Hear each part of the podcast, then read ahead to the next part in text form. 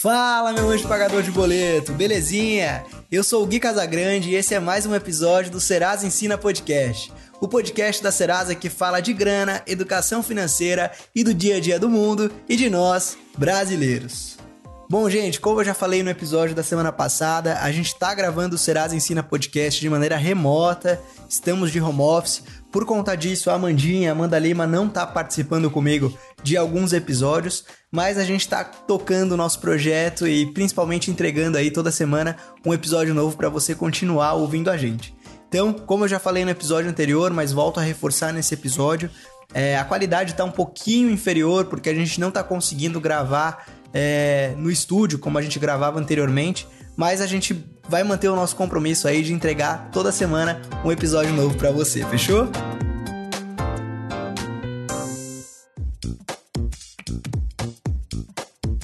E seguindo então a nossa programação normal, bora saber o que rolou nessa semana na história? Em 1778, Oliver Pollock cria o símbolo do dólar americano, o cifrão Símbolo aí que a gente utiliza até hoje para falar de finanças, né, gente? Em 1842, a primeira cirurgia usando anestesia é realizada pelo Dr. Crawford Long, na Geórgia, Estados Unidos. Em 1954, Walt Disney anuncia a criação da Disneylandia, que seria construída na Califórnia, nos Estados Unidos. Em 1976, foi fundada a Apple por Steve Jobs, Steve Wozniak e Ronald Wayne. Em 2004, o Google anuncia o Gmail para o público, serviço de e-mail aí do Google. Em 2008, acontece pela primeira vez o Dia Mundial de Conscientização do Autismo, decretado pela Organização das Nações Unidas no ano anterior, para repetir-se anualmente. Então, todo ano aí a gente tem nessa semana o Dia Mundial da Conscientização do Autismo. Além disso, também é Dia Mundial da Juventude, Dia da Saúde e Nutrição e Dia da Mentira. E fazem aniversário nessa semana a cantora Anitta, o ator Rodrigo Santana, a apresentadora Ana Maria Braga, o padre Fábio de Mello e o cantor Lucas Lu.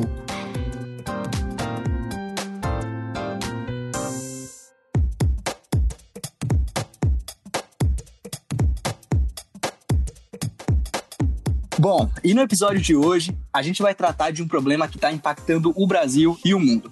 O coronavírus vem se alastrando de maneira muito rápida por todo o planeta e, além de deixar muita gente doente, mudou a rotina de todo mundo. Todas essas mudanças já estão impactando a vida financeira de todas as pessoas que estão passando por esse momento de quarentena aqui no Brasil e em outros países. E justamente pensando nisso, a gente preparou esse episódio com um convidado super especial, que eu já tive a oportunidade de conhecer ele lá no comecinho de 2019 e que hoje ele veio trazer aí um pouco do conhecimento e um pouco da visão dele diante desse cenário que a gente está inserido. Quem está aqui com a gente hoje é o Fabiano Calil. Ele é economista, psicanalista, fundador da Escola Clínica, local onde ele realiza terapias financeiras. E eu estou super feliz de, de, receber o Calil aqui. Calil, seja muito bem-vindo. Obrigado por aceitar o nosso convite. Eu que agradeço pelo convite de todos vocês. Um prazer estar aqui. Show de bola. Calil, para a gente começar o, o nosso bate-papo, é, eu sei que você já conhece essa nossa provocação, é, mas a gente trouxe essa provocação, eu e a Amanda, para dentro do, do nosso podcast, que é uma maneira diferente de se apresentar, né? Quando a gente se apresenta, a gente sempre fala o nosso nome, a nossa idade, aonde mora, o que estudou, com o que trabalha. É, mas isso acaba sendo um clichê, um padrão, né? E eu gostaria que você se apresentasse para a galera que está ouvindo a gente sem usar esses cinco itens. Então, contar um pouco da pessoa, de quem é o Fabiano Calil. Bacana, obrigado. Bom, é, sou filho de professores. Minha mãe era professora do Estado de língua portuguesa, meu pai professor universitário. Hoje ele atua na gestão de uma Santa Casa é, no interior aqui do estado de São Paulo. E sou pai de dois garotos, é, uma companheira com quem eu gosto de investir bastante na relação e gosto de investir nas relações, acho que isso é um pouco do que me marca gosto de aprender com as experiências. É, tenho uma apreciação muito grande por viajar, diria que é meu grande hobby hoje, é viajar. Eu gosto das questões mais profundas e complexas, por alguma razão, isso sempre esteve presente comigo. Então, tudo que é mais é, desafiador, no sentido de não ser óbvio, de alguma maneira me atrai. Eu acho que é isso que vai constituindo, de alguma maneira, aí minha biografia. Ah, demais, incrível. E seguindo o script normal, então, para as pessoas entenderem agora o padrãozinho LinkedIn, quem é o Fabiano Calil? Pois é, então, você falou aí do economista, do psicanalista, é, acho que vou fazer um rápido overview que É, o primeiro vestibular que eu prestei foi de medicina e acabei fazendo economia porque eu não queria depender do meu pai economicamente naquela época e mudei para economia, é, fui trabalhar em instituições financeiras e dali eu descobri em algum momento o planejamento financeiro. Foi numa viagem que eu descobri isso fora do Brasil. Fiquei muito encantado, voltei para cá e comecei a, a atuar com isso. Ah, me apaixonei por, por, planejamento e por famílias, na verdade. Eu achava que o meu encantamento era com planejamento financeiro. Na verdade, eu percebi que era com famílias, que foi o tom que eu dediquei depois. Ah, mergulhei aí por meio da psicologia econômica da psicanálise em famílias, nessa questão transgeracional, de como que a gente pode lidar com as questões que hoje a gente chama das questões socioeconômicas, né? Eu já há 20 anos sou aqui de São Paulo, da cidade de São Paulo, paulistano, sempre vivi aqui. Uh, tenho presto consultoria para famílias já há 20 anos, essa é a minha especialidade. Participo de alguns conselhos de família e atendo famílias. E tenho uma escola há 11 anos, uma escola clínica, onde uh, eu formo pessoas para fazerem o que eu chamo de um acolhimento socioeconômico. Então, a, a, meta e propósito da escola é gerar impacto socioeconômico, ou seja, acolher as pessoas com as suas dores econômicas e financeiras e dali a gente poder ajudá-las a transformar de uma maneira é, mais acolhedora a partir da escuta, que é o aporte que a psicanálise nos traz, e também ampliando a questão financeira para a questão econômica, que imagino que seja um pouco do nosso tom, quando o dinheiro falta, o que, que a gente tem, né? O que, que a gente tem ali por trás, é isso que me move, é, é por meio da educação e dos atendimentos, poder ajudar as pessoas a se pensarem, se conhecerem e, poderem de fato caminhar em busca do que elas têm por propósito, por desejo de viver. Demais, muito bacana, cara. É, eu sou um suspeito para falar né, sobre, sobre o acolhimento socioeconômico e, e, todas as metodologias que a escola clínica possui, e eu pude conhecer só um pedacinho delas. É, mas no episódio 4 aqui do nosso podcast, eu, antes da Mandinha se tornar uma, uma host junto comigo aqui, é, a gente falou sobre o caminhão e sobre o emprego dos sonhos, que foi a experiência que me fez entrar na Serasa e viajar por todo o Brasil, levando a educação financeira para as escolas, para as famílias e tudo mais. E a gente falou um pouquinho dessa metodologia do acolhimento socioeconômico, né? E, cara, é, é incrível o quanto isso, além de impactar e reverberar positivamente nas pessoas que eu encontrei ao longo dessa jornada, é, isso me mudou como pessoa, né? É, é uma forma totalmente diferente e um, um, um caminho totalmente distinto de você é, falar de dinheiro com as pessoas. E isso quebra uma série de paradigmas, isso acalma, isso é como se fosse um abraço. E isso me mudou muito, né? Então eu queria te agradecer antes de mais nada por me apresentar e por me permitir viver isso e dizer que isso, além de me permitir mudar a vida de, a vida de outras pessoas, me permitiu mudar a minha própria vida. Então isso foi muito, muito legal. Bacana. É, bom, mas a gente é, te chamou para vir aqui nesse episódio, Calil, porque a gente está passando por um momento é, é, diferente, né? Eu diria que todo momento tem os lados positivos e negativos, e a gente não está aqui para julgar se o que está acontecendo é, é, é só ruim ou é só bom. Acho que tem muito mais o lado negativo do que positivo, mas enfim é, é um momento em que a gente está aprendendo a lidar com uma vida diferente e tudo está mudando constantemente, né? Eu queria saber um pouco da sua opinião, o que, que você está achando, qual que é a sua visão diante desse cenário que a gente está inserido agora? É, acho que é um momento bastante importante, né, Guilherme? A gente está falando de um momento de muita angústia, de muita dor, é, que tem gerado muita ansiedade, muitos sentimentos controversos em todos nós, né, de colocar mundialmente isso, não só no Brasil, mas nos colocar numa posição é, de confinamento, a gente pode dizer assim, é, que traz alguma coisa como quase uma passividade, né? quase como se a gente não pudesse atuar, e acho que isso tem gerado muitas questões que acredito que a gente vai desenvolver ao longo desse nossa, dessa nossa conversa, desse nosso bate-papo. Mas o, o, que também acho nesse momento é que a gente nunca sabe, acredito que nada é por acaso, né? Eu estou vendo também um momento de um potencial de aprendizagem muito grande, seja do nosso autoconhecimento, seja aquele momento para repensar um pouco o que a gente tem feito, como a gente tem feito, é, olhando um pouco mais, de uma maneira um pouco mais distante, talvez filosofando um pouco no momento de dor, é como se a gente precisasse dar uma pausa no automatismo que a gente estava vivendo de algum modo, para a gente reconhecer e valorizar algumas coisas que a gente já tinha ou que a gente tem, talvez para a gente reconectar com alguns dos nossos valores mais essenciais importantes. Então, é, apesar de toda a dor, eu acredito que a gente tem o potencial de sair dessa situação melhores no sentido de mais fortalecidos e mais conectados e unidos entre nós seres humanos. Acho que é um pouco da nossa da minha crença e também da, do que eu espero. É, é justamente por, por esse ponto que eu, no começo ali, falei que se, não cabe a gente julgar se é bom ou se é ruim, né? Eu acho que diante de um cenário que começou extremamente negativo, a gente está aprendendo e descobrindo novas oportunidades, novos momentos, novos eus dentro de cada um de nós. É, e todo esse processo de descoberta, eu acho que vai acabar gerando é, benefícios aí na vida de, de, todo ser humano e de todo brasileiro, agora que é a, galera que está ouvindo a gente, né? Com certeza. Eu acho que esse é um momento de, de transição, né? Acho que importante. É, talvez transição do nosso estilo mesmo, né? De, de viver, de operar. Acho que grande parte das coisas que a gente tinha como certas, de repente muito rapidamente se tornaram incertas, né?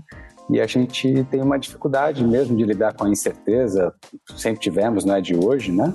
Mas acho que fazia tempo que isso não era apresentado para a gente, ainda mais nós aqui no Brasil, por a gente ter uma ausência é, historicamente aí de, das guerras que nos envolvam, dos desastres naturais, enfim a gente não teve cenários tão drásticos assim, foram muito pontuais as coisas que a gente teve aqui no Brasil, né? Então a gente teve, tem, né? Temos nós brasileiros aqui um comportamento mais tranquilo nesse sentido, né? De menos preparo para o inverno rigoroso.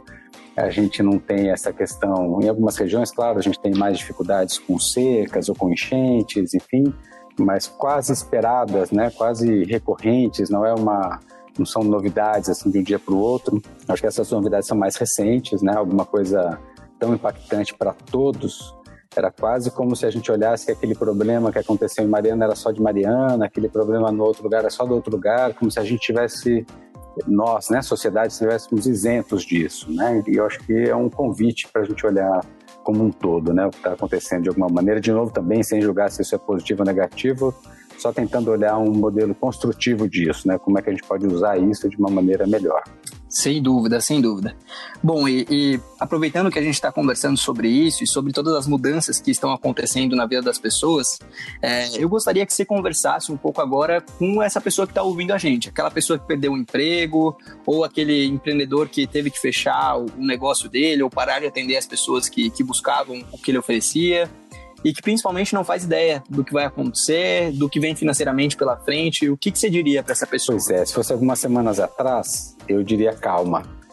E eu sei que nos dias atuais só calma não é suficiente, né? E a gente precisa agir ao mesmo tempo que a gente vai ter que agir de modo diferente. De alguma maneira que a gente vai precisar pensar mais coletivamente, a gente vai precisar de mais diálogo, porque a gente tem visto algumas cenas de pessoas como quem está nos ouvindo que perdeu a renda totalmente e de um dia para o outro, alguém que teve que fechar o seu negócio de um dia para o outro sem data para voltar, com seus compromissos continuando, enfim. E a gente podia dar um segundo passo, que seria falar, bom, agora a gente tem que criar alguma coisa, né? Criar uma alternativa, só que é criar alguma alternativa sem poder sair, né? Porque se eu falo, olha, você pode atuar como é, passeador de cachorros, você pode fazer um bico ou um trabalho extra, só que esse trabalho extra também ficou limitado, porque eu tenho que imaginar alguma coisa que eu possa fazer é, sem poder sair. Né? Então, o momento ele é muito atípico, né? Mas agora que eu tenho convidado as pessoas agora nesse momento de dor e de necessidade de ficar em casa é, como é que eu posso pensar de uma maneira nova, né? Como é que eu posso imaginar que dessa minha receita que agora é zero, desse trabalho, eu vou ter que ser mais criativo para criar uma receita extra, por exemplo, uma receita nova. E eu tenho uma, agora minhas despesas que já me comprometiam antes, a maior parte de nós brasileiros, em que eu vou poder olhar para ela sem dúvida, vou poder fazer algum ajuste. Eu sei que algumas despesas naturalmente vão aumentar, como por exemplo as despesas de energia, de consumo, tendem a aumentar porque a gente está mais em casa, outras vão diminuir, como por exemplo despesas de locomoção, porque a gente não está se locomovendo nesse momento. Mas o meu convite agora é para pensar como que a gente pode, se eu for voltar, né, de alguma maneira, se essa fase agora que, antes da volta, essa fase que faltou, né, que zerou tudo, quem que eu tenho ao meu redor, né, como rede de apoio, quem que está é, comigo, esse momento de como é que eu posso começar a olhar para a cena com outros olhos, né? Porque a gente tem o olhar do desespero, do medo, esse olhar do não saber do futuro que está presente nesse momento e a gente não consegue afastar isso, né? De, de nenhum modo. Mas é, eu tenho outras possibilidades nesse momento, né? Tenho outras pessoas, talvez, que eu possa contar ou não é, tem, como é que é essa minha rede de apoio nesse momento? Quem está no meu entorno? Eu tenho esse diálogo mais é, transparente ou não com os meus colaboradores? Estão todos no mesmo barco nesse sentido, né? Claro que um tem uma posição do, do empreendedor e o outro do funcionário, enfim, mas um sabe e o outro também que não foi por vontade própria que alguém fechou o seu comércio, né? O seu comércio foi fechado por um decreto ou alguma coisa parecida e como é que a gente pode se solidarizar no sentido de, tá bom, eu preciso continuar recebendo meu salário, mas eu sei que o negócio está fechado, não tem faturamento. Como é que a gente pode pensar de uma maneira diferente, né? Sem esperar necessariamente uma medida é, ou do governo ou de alguém que resolva isso, mas como é que nós, indivíduos, eu empreendedor, eu autônomo, eu empregado, como é que junto com essa nossa rede a gente pode começar a pensar em novos caminhos. Acho que esse vai ser o nosso grande desafio agora, né? Que os caminhos óbvios não funcionam, como eu estava dizendo agora, fique calmo, faça contas, diminua um pouco aqui, enfim, isso no passado recente resolvia, hoje não é suficiente, né? Não estou dizendo que não é para visitar o orçamento, não estou dizendo que não é para buscar um trabalho extra, sim, é para revisitar o orçamento, sim, é para buscar um trabalho extra dentro da criatividade de cada um, mas eu acho que para além disso a gente vai precisar pensar de uma maneira mais nova criativa, sem dúvida nenhuma, mas sobretudo solidária, né? Sem dúvida, sem dúvida. É, e a gente sabe que esse momento, né, se tornando um momento aí de, de, de angústia, de ansiedade e tudo mais, ele acaba criando aí um, um, um certo problema na vida das pessoas, né? É, e nesse momento a gente sabe que, por enquanto, está tudo muito incerto. Que dicas você daria para os nossos consumidores para eles manterem a saúde mental, né, é, é, cuidar da própria saúde nesses tempos tão difíceis? É, saúde mental é um ponto importante agora, né, porque a gente pode, talvez não nos primeiros dias, porque os primeiros dias ainda tem tem um susto por um lado, mas ele ainda tem um pouco dos frutos do que foi feito nos dias que precederam, ou seja, as pessoas ainda estão com algum recebimento por vir, ainda estão chegando em casa, ainda tem uma surpresa, né, do desse estar em casa. É, é, acho que ainda é recente, né, para a maior parte de nós brasileiros ainda é recente. A gente está completando aí na média uma semana, né, mais ou menos esse tempo em casa. Mas a gente sabe que esse, essa incerteza, esse não poder voltar, esse não saber se como é que vai ser o dia seguinte, pode gerar muita ansiedade, né, pode gerar muita angústia pessoas que não necessariamente se comunicam bem, né, que estão moravam na mesma casa, mas não necessariamente têm um, um, contato muito fluido entre eles próprios.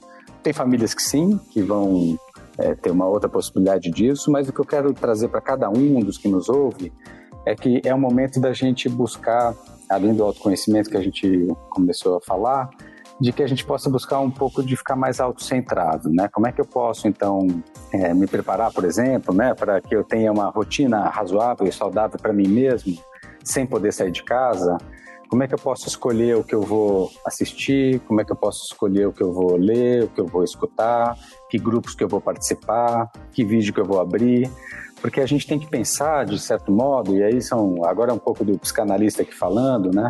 Se a gente não se preparar, de certo modo, é, para o momento nosso de, do sono, né? nosso momento de como é que a gente chega à noite, se eu não começar a desligar das notícias na parte da noite, se eu não começar a escolher boas coisas para eu ouvir e assistir, se eu não começar a agradecer um pouco daquilo que eu tenho, apesar das dores de todo mundo, todo mundo tem o que agradecer né, nesse momento, se eu não puder falar, óbvio que eu já precisei conversar e dizer dos meus barulhos, das minhas dores, das minhas angústias com quem está comigo ali naquele momento e com os meus, né?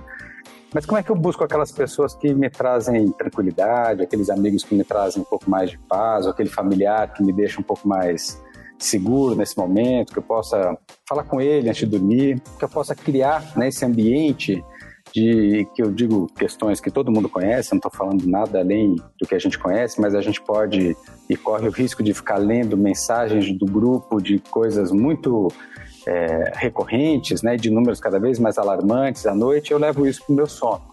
Isso atrapalha absurdamente a minha noite de sono. Eu estou falando isso porque uma noite mal dormida ela atrapalha demais os dias que virão e muitas pessoas acordando mais tensas, mais cansadas, mais estressadas dentro de alguns poucos metros quadrados, isso vai gerar uma tensão e um conflito daqui a poucos dias, né? Então, se cada um fizer o que eu vou chamar de uma higienização do seu sono, né, de cuidar um pouquinho melhor para uns vai ser orar, rezar, meditar, para outros vai ser fazer um chá, tomar um banho, ou ficar no silêncio, um cafuné, uma massagem. Cada um tem o seu modo, né?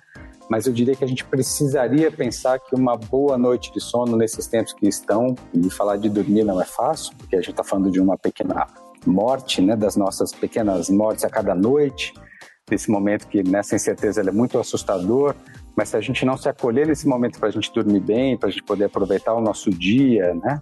E, e, eu acho que o dia nos traz um pouco mais dessa esperança, e a noite nos poderia nesse momento trazer só o repouso de fato, né? O momento que a gente se é, regenera de alguma maneira para o dia seguinte, a gente poder se preparar um pouquinho nessa noite, aí sim, durante o dia ter muita energia, conversar, ler tudo que a gente tem vontade, enfim, mas de preferência de manhã, para que eu tenha a possibilidade de digerindo isso ao longo do dia, porque senão imagina a sobrecarga que a gente leva para o nosso, a gente falava de saúde mental, né? Que eu levo para minha cabeça se eu só escuto o dia inteiro notícias que me levam mais perto de um desespero e vou dormir com tudo isso. Isso vai para meia-noite, isso vai gerar meus pesadelos ou minha insônia, e eu vou ter noites mal dormidas e eu vou estar de muito mau humor no dia seguinte, e não vou ser só eu, e eu acho que a gente está na hora de cuidar um pouco, cada um do seu ritmo, né? Para a gente poder ter um, um, pouco mais de sanidade, de racionalidade, para a gente tomar as decisões importantes que a gente vai precisar tomar nesse período. Ótimo. É, aproveitando esse, esse gancho que você falou de a gente estar dentro de casa e esse tempo de ócio que a gente tem, é, muitas pessoas estão usando esse tempo para adquirir novos conhecimentos, aprender novas coisas e tudo mais. E eu gostaria aí, é, falando bem como o Calil Pessoa agora, é, que você indicasse algum livro, um filme, uma série, um curso para o nosso consumidor fazer nesse momento e que possa contribuir aí para ele ter uma boa saúde financeira, uma boa Eu acho que a gente está num momento, Guilherme, bem do, vou chamar do colaborativo, do solidário, né? Então, eu queria dar algumas chaves, na verdade, para cada um buscar de acordo com o seu, com seu gosto, mas eu acho que tem alguns lugares que a gente pode buscar é, nutrição dentro desse lugar que eu acho que a gente vai ter que inovar, né? Eu queria dar uma chave que é economia solidária e a outra que é economia colaborativa. O Sebrae, por exemplo, tem muitos vídeos, enfim, e não só o Sebrae, sobre economia colaborativa e sobre economia solidária. São é, modos né, que eu acho que vão ajudar nesse momento, é, mais do que o que a gente no passado chamou de educação financeira, eu acho que agora a gente precisaria pensar que eu preciso imaginar-me atuando de um modo que não sou só eu necessariamente, que não é só para mim, obrigatoriamente, e que eu vou. Por isso que essas palavras, o colaborativo que a gente vai fazer junto de alguma maneira e o solidário que vai ter um pouco dessa questão da troca que ela vai acontecer, eu diria que são duas chaves que eu, se eu fosse dar duas dicas de fato, eu assistiria vídeos que falam desses dois temas. E vídeos por que, que eu provoco como vídeos? Porque eles são mais fáceis da gente reproduzir informações que vão nos ajudar a encarar os tempos que virão, né? Ou seja, como é que eu posso me enxergar no modelo diferente daquele que eu vivia até então? Que eu podia pensar um pouco mais em mim, que eu estava mais autocentrado de algum modo, que meu papel estava um pouco melhor definido e a vida ia tocando um pouco mais individualmente, né? Não digo egoísta, mas a gente estava num momento bastante é, eu centrado, né? E talvez o convite que a gente vai ter nesse momento, não só de crise, talvez no momento também que surja, logo no, na fase seguinte, seja que a gente precise olhar é, o que, que, é isso que é novo, que a gente já está aí, já está. Economia colaborativa e solidária não é, não são temas novos, são temas que já têm décadas aí, mas que eram um pouco difundidas, né? E, e eu acho que eu, a gente olhar é, tanto para os filmes, livros que buscam falar das relações, né? dessas relações é, conjuntas, por exemplo, como é que a gente começa a enxergar um coworking, um co-housing, como é que é a gente ter um modelo de moradia onde as pessoas vivem juntas e cada uma com seu papel. Então, talvez a gente precise, é, que é o que a gente está vivendo agora, mais obrigatoriamente do que por vontade, será que no momento que a gente sair dessa cena, eu vou de fato querer ter o meu próprio carro, a minha própria furadeira, que é um momento, um modelo um exemplo bem típico desse, das economias solidárias e colaborativas, de falar, bom, quantas furadeiras precisaria ter num quarteirão ou num prédio, né? Se a gente usa com a frequência que a gente usa, será que não poderia ter só uma? Então, o que, que isso pode nos ajudar a repensar esse momento que a gente está de talvez é, nos colocar em perspectiva, não só fazendo para nós, mas servindo ao outro e sendo parte de um grupo maior, né? Eu acho que eles podem ser temas, quando você me pergunta, temas muito nutritivos para essa fase que a gente está agora. Incrível, muito legal. É, a, a, a, gente está passando por todas essas mudanças e, infelizmente, é, coisas negativas vêm acontecendo. Então, Algumas pessoas já foram demitidas e muitas provavelmente ainda vão ser até esse cenário mudar. É, falando um pouquinho agora de, da relação com as finanças mesmo. Qual é a melhor orientação para o dinheiro que essas pessoas vão receber com a demissão? É, eu sei que a realidade de cada brasileiro é muito diferente, mas pensando num todo e levando em consideração não só saber quanto tempo esse momento vai durar, o que essas pessoas devem priorizar Maravilha. agora? Eu tenho feito um convite é, Guilherme, que a gente sempre fez, por exemplo, né, nesse momento de receber um dinheiro de uma rescisão, o que, que era a orientação típica de, na área de planejamento e educação financeira? Que você olhasse para suas contas, que você reduzisse um pouco as suas despesas, para estimar quanto tempo você vai ter até você se recolocar, quantos meses isso vai é, durar, se você tem dívidas para você talvez quitar as dívidas mais caras ou as mais curtas, para que esse dinheiro dure mais tempo também, enfim. E de repente nesse momento, né, que a gente fala também de priorização, a gente poderia pensar que as prioridades talvez tenham mudado um tanto. Cada família é uma, né?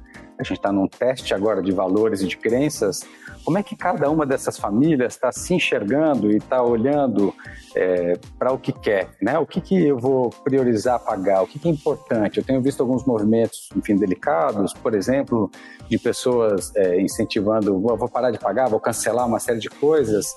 Eu sempre tenho convidado para pensar um minuto antes as consequências que isso pode ter, né? Então, como economista, eu fico pensando que se a gente começa a interromper alguns fluxos nossos de pagamento, isso tem um efeito sistêmico, né?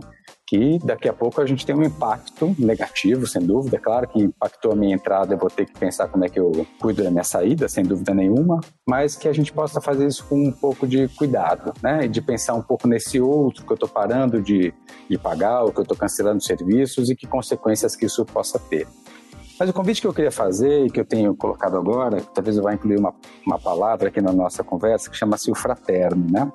Um dos princípios originais da, da economia é a fraternidade.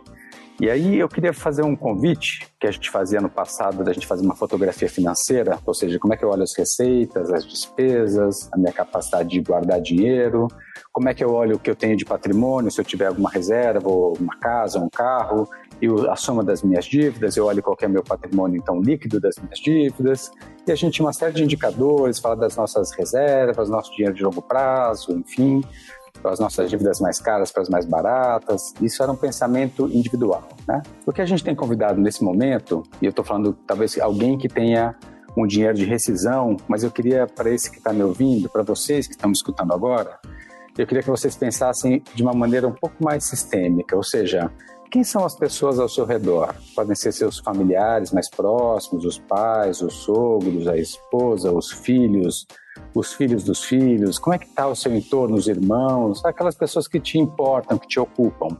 E eu queria que vocês fizessem um exercício muito silencioso, e é só para vocês próprios, que vocês colocassem como se fosse uma árvore genealógica numa folha de papel. E vocês imaginassem nesse momento quem que perdeu renda, quem que continuou com alguma renda, quem que você conhece que estava numa situação um pouco mais confortável e quem você imagina que mesmo nessa cena pode estar com todas as angústias de estar confinado, com receios do vírus, enfim, mas que ela vai conseguir se subsistir com alguma dignidade. E quem são os membros que tem na sua rede de afeto que vão estar numa situação mais crítica? E eu queria que vocês fizessem um convite para vocês próprios, é um convite só de reflexão, é um convite absolutamente mental, individual, mas que vocês pudessem imaginar esse dinheiro da rescisão de vocês em perspectiva e pensando todos que possam ter sido mandados embora da sua árvore, colocando esse dinheiro numa caixa comum. Como é que vocês, como grupo, sairiam daqui dois, três, seis meses dessa cena se vocês atuassem juntos de uma maneira mais solidária e fraterna? E o outro pensamento que eu queria que você pensasse em seguida, que era como é que agora que eu consigo enxergar o meu sistema como um todo, como é que eu posso me imaginar tomando decisões para mim, sabendo que eu vou ter os próximos seis, oito meses um pouco mais tranquilo, que eu vou segurar um pouco o cinto aqui, esse dinheiro vai dar, e aí como é que eu vou conseguir suportar a dor daquela pessoa que ela é muito é, rica para mim, alguém tem muito valor para mim, mas que nesse momento ela está numa situação mais crítica e eu vou ver a distância talvez, mas eu vou enxergar essa pessoa com situações muito complexas. E como é que eu fico com isso? Aqui não é um convite e não é uma regra de bolo, é só um convite novo, e eu acho que vale um convite novo para os tempos atuais, de como é que eu posso pensar no dinheiro da minha rescisão do meu trabalho, que ele sempre serviu para mim, é o meu fundo de garantia por tempo de serviço, é minha indenização, mas como é que eu posso olhar para os meus nesse momento, né? E eu não estou falando para vocês tomarem nenhuma atitude, mas eu queria que vocês pensassem nos outros antes de pensar em vocês, para que vocês pudessem pensar e a gente pudesse permitir, né, pela primeira vez talvez, pensar do modo mais sistêmico se eu pegasse a receita de todo mundo que continua com, com receita nesse meu grupo familiar, um grupo que eu pudesse fomentar algum diálogo. E esse grupo de receitas pudesse subsistir as despesas que esse grupo mesmo teria. Como é que a gente sairia? Se eu fosse olhar as reservas, entre aspas, de todo mundo que está nesse grupo também, e pudesse olhar também as dívidas que essas pessoas estão, como é que a gente poderia sair nesse período? Se eu somo reservas com as dívidas, se eu olho as receitas que existem ou as rescisões que tem nesse momento com os compromissos que virão nos próximos um, dois, três meses, a gente ainda não sabe o período que a gente vai ter, mas como é que a gente sairia desse, dessa situação em grupo ali na frente? Talvez eu tenha dinheiro para dar, mas eu não tenha idade para sair de casa. Alguém pode ter mais energia para sair de casa, para fazer compras, por exemplo. Alguém pode estar numa situação de cuidar melhor de alguém que foi para uma situação hospitalar que o outro não tem condições, né? Porque não consegue ver sangue ou não consegue estar nesse ambiente ou porque é um grupo de risco. Então, será que se a gente olhasse para os potenciais de todo mundo que está nesse sistema, a gente não conseguiria dar um passo diferente? Lembra que é uma reflexão, é um convite a uma reflexão, não é uma regra de bolo, não é uma sugestão pronta. Se desse pensar, desse elaborar, e uma noite depois dormida, com isso tudo pensado, tiver no campo do sentimento uma possibilidade de agir diferente, pode ser. Mas é um convite só para a gente imaginar que talvez a gente possa ajudar e pensar e olhar para o nosso dinheiro de rescisão e priorizar coisas que talvez a gente nunca tenha pensado e talvez nos nutram e nos façam mais bem do que se a gente de fato se sentisse sozinho, um pouco mais seguro por alguns meses. É só para a gente talvez refletir eu sei que eu não respondi e mais provoquei, mas acho que é um momento da gente tentar inovar um pouco da nossa forma de pensar. Nossa, incrível, incrível. Acho que por mais respostas como essa, né? É, já já me, me, estou emergindo aqui com muitos pensamentos só do que você acabou de falar. Incrível, Kalim. É, para a gente continuar nosso papo, é, eu conheço muita gente que só vai conseguir passar por esse período que a gente está passando agora por conta da reserva de emergência. A gente sabe que com a realidade do brasileiro, infelizmente, não é todo mundo que consegue fazer a sua reserva, né, para momentos como esse, e não é só por falta de educação financeira, por falta de disciplina, porque não dá mesmo, né? Mas eu queria que você falasse um pouquinho da importância da reserva de emergência, principalmente claro. nesse momento. É, é uma máxima das finanças pessoais, do planejamento financeiro, a gente sugerir que a primeira reserva que alguém tenha nessa, quando ela consegue guardar, e a gente sabe que no Brasil não é simples, a minoria guarda, né? e dessa minoria uma parcela só poupa, que, mas nesse momento de adversidade a gente percebe e, e quanto que isso traz aquela sensação de um, de um conforto, né? Ou seja, como é que você pode enxergar falar, nossa, cessaram as receitas ou diminuíram muito as receitas ou metade do grupo da casa não tem mais receita por tempo indeterminado e você se perceber com alguma reserva feita, a gente tem atendido pessoas nesses dias todos e elas dizendo quanto, dizendo agora um pouco dos relatos, né? O quanto que essa reserva faz com que elas tenham é, uma noite, não só uma noite de sono melhor, porque ninguém está tendo uma noite de sono muito boa nesse momento, mas como é que elas podem olhar é, com um pouco menos de desespero para frente, né? Sabem que o trabalho é incerto, sabem que estão com a mesma incerteza e angústia de todos que estão por aí pensando como é que vai ser esse futuro, mas tem algo do dia a dia que, claro, que vão ajustar os cintos, claro que também vão é, fazer suas simplificar um pouco a vida, tirar um pouco dos excessos que todos nós temos de alguma maneira algum, mas mesmo assim elas conseguem ver que a dignidade do dia a dia, de poder comprar o alimento, pagar as contas de energia, os compromissos que já tinham assumido com educação, enfim, eles podem continuar honrando com esses compromissos, né? São pessoas, inclusive, que a gente tem visto outros movimentos acontecendo, não só dessas, mas também das pessoas que conseguiram manter as suas receitas nesse momento, de evitar né, que, que rupturas importantes, como continuar com a mensalidade das escolas, continuar com o pagamento dos seus funcionários colaboradores, né, para quem tem essa condição, esse, esse, formato de vida, que continue com a contratação de alguns serviços, que entendendo que isso vai ter um efeito em cadeia, né, de algum modo importante, que talvez para ele nesse momento não faça falta que ele possa, não faça falta no sentido de que ele é mais capaz do que a maior parte dos seus é, semelhantes a honrar com isso e a importância que isso pode ter para todos. Né? E quando eles colocam nessa perspectiva, essa reserva nesse momento não só permite que ele fique mais tranquilo, mas ele também se sente permitindo que outros fiquem um pouco mais tranquilos. E isso dá uma sensação de um uso muito bacana das suas reservas, que é dentro daquilo que a gente falava é, um pouco antes, né, de como que eu posso me sentir fazendo parte e, e, não interrompendo esse fluxo, sabendo que se eu cessar aqui, eu vou deixar mais uma pessoa desesperada do outro lado, vai ser mais uma pessoa com nenhuma renda naquela família, e talvez ela fosse a única pessoa que levasse dinheiro para aquela família, né? Então, se eu puder continuar com isso, couber no meu orçamento, exatamente porque eu tenho reservas nesse momento, como é que eu posso ir ajustando outras equações, né? Ajustes desses que vão diminuindo talvez algumas despesas, mas talvez não interromper algumas coisas seja importante nessa fase. É, mas de, de, fato, né, o uso da reserva, a possibilidade de ter uma reserva, nesse momento ela mostra o quanto que ela é acalentadora, uma fase de, enfim, que nós brasileiros vivíamos na média com a corda muito justa, né, com bastante endividamento. Então, quem tem reserva e está podendo fazer uso disso agora, tem se sentido muito privilegiado e o que eu tenho gostado de ouvir é quem está se sentindo privilegiado não está usando só para si, está conseguindo ter um pensamento que eu vou chamar ousadamente aqui um pouco mais altruísta ou mais generoso, é, um pouco menos pensando só nele. Eu acho que isso tem sido um, uma lição bastante importante que a gente está percebendo nesse momento. É, eu acho que uma, uma palavra que cabe muito bem nesse, nesse contexto que a gente está vivendo é a empatia, né? O mundo já, já vinha se mostrando cada vez mais empático, mas eu acho que esse momento, que é um momento meio de, de reset, é, a empatia está se fazendo muito presente. Então a gente está vendo jovens que estão se colocando à disposição para ajudar idosos, é, empresas que estão mudando completamente a linha de produção para produzir álcool gel, já que é um, um, um item necessário nesse momento para prevenção, para a gente se cuidar e tudo mais.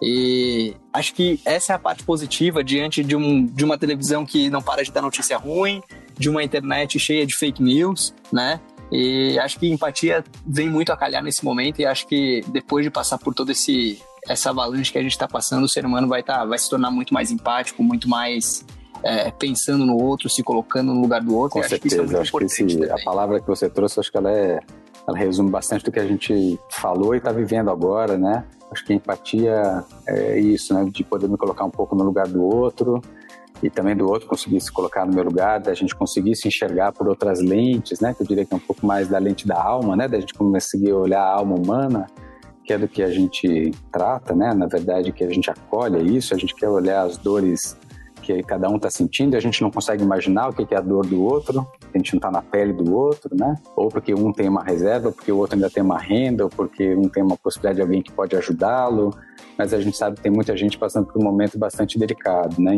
Eu acho que essa figura da empatia, eu tenho escutado esses exemplos de jovens que estão se ofertando para fazer compras. Eu vi um caso hoje cedo do, de, um, de um condomínio de alguém que estava descrevendo que alguém deixou um bilhete na sua própria porta, né? Estou à disposição para fazer compras para quem precisar. É, o outro dizendo, eu sou médico aqui, moro nesse prédio, vocês não me conhecem, mas eu estou à disposição para ajudar. Então, as pessoas estão começando a, a sair, né, se colocar para fora, colocar os seus talentos, possibilidades a serviço dos outros. Isso é muito bonito, na verdade, né?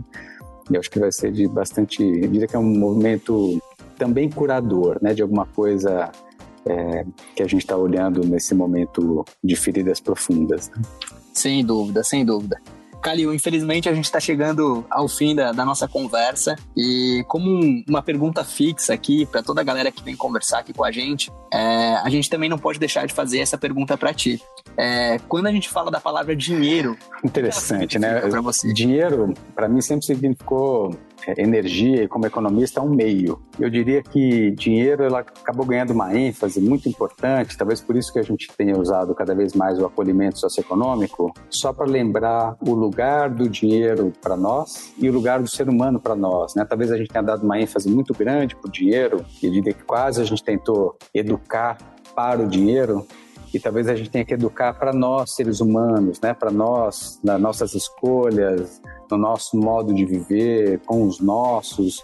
Talvez o que eu coloque, o que, que dinheiro significa para mim nesse momento, acho que é lembrar que ele pode ser muito importante desde que nós humanos que temos ele como meio, a gente possa colocar ele no lugar dele e usar ele para as finalidades que a gente possa ter como humanos, dentro dos nossos valores, crenças, daquilo que tem significado para nós.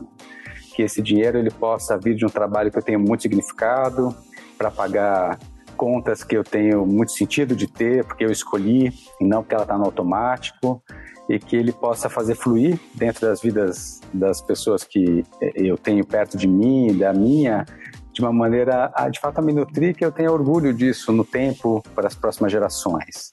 Eu acho que a gente está no momento de começar a usar, vou dizer assim, então, o dinheiro de uma forma é, pró humanidade. E acho que se a gente fizer isso, a gente está num, num, bom caminho. Aí o dinheiro continua tendo sua função, que sempre foi de fazer as trocas entre nós, né? Mas de maneira respeitosa e sempre pensando em mim, mas também no outro e também no planeta e também a serviço disso tudo que a gente está vivendo, enxergando agora com outros olhos.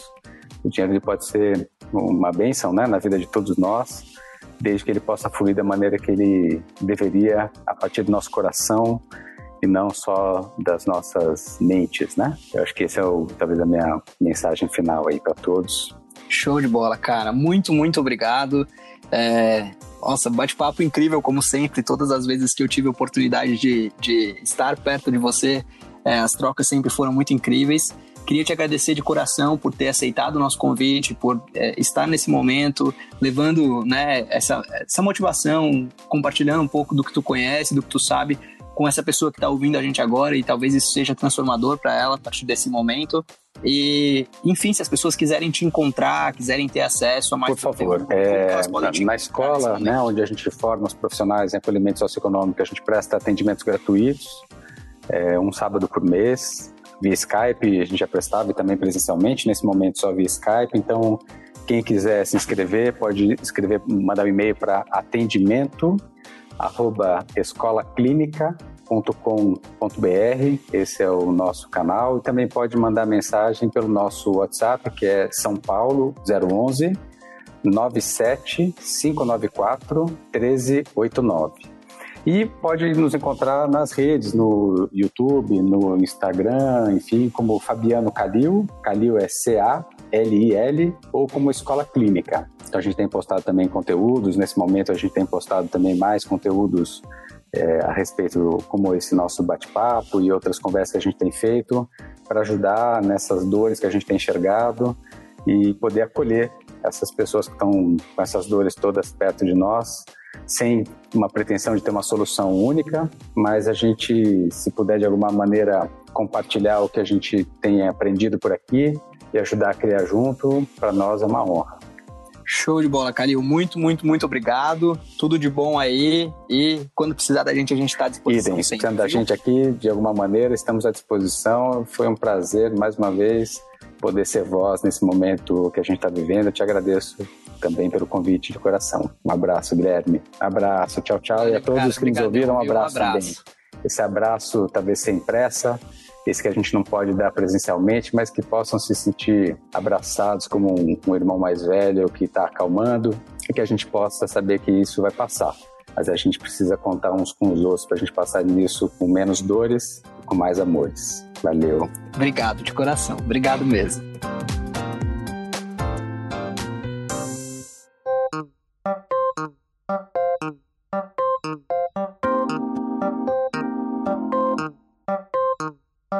Bom, e a dúvida dessa semana vem do Bruno, que é de Blumenau, e ele pergunta o seguinte: Acabei não negociando minha dívida durante o prazo do feirão limpar nome. Ele será prorrogado? Boa pergunta, Brunão. Bastante gente tá perguntando isso pra gente também. A gente costuma aí, nas últimas edições do Feirão, a gente acabou prorrogando, né? Mas dessa vez o Feirão não vai ser prorrogado, ele foi apenas até o dia 31 de março mesmo. Mas o lado positivo é que você pode continuar verificando as suas negociações e tudo mais no portal do Serasa Consumidor. Então você pode acessar o serasaconsumidor.com.br ou baixar o aplicativo do Serasa Consumidor no seu celular e verificar aí todas as possibilidades de acordo disponíveis no seu CPF, tá bem?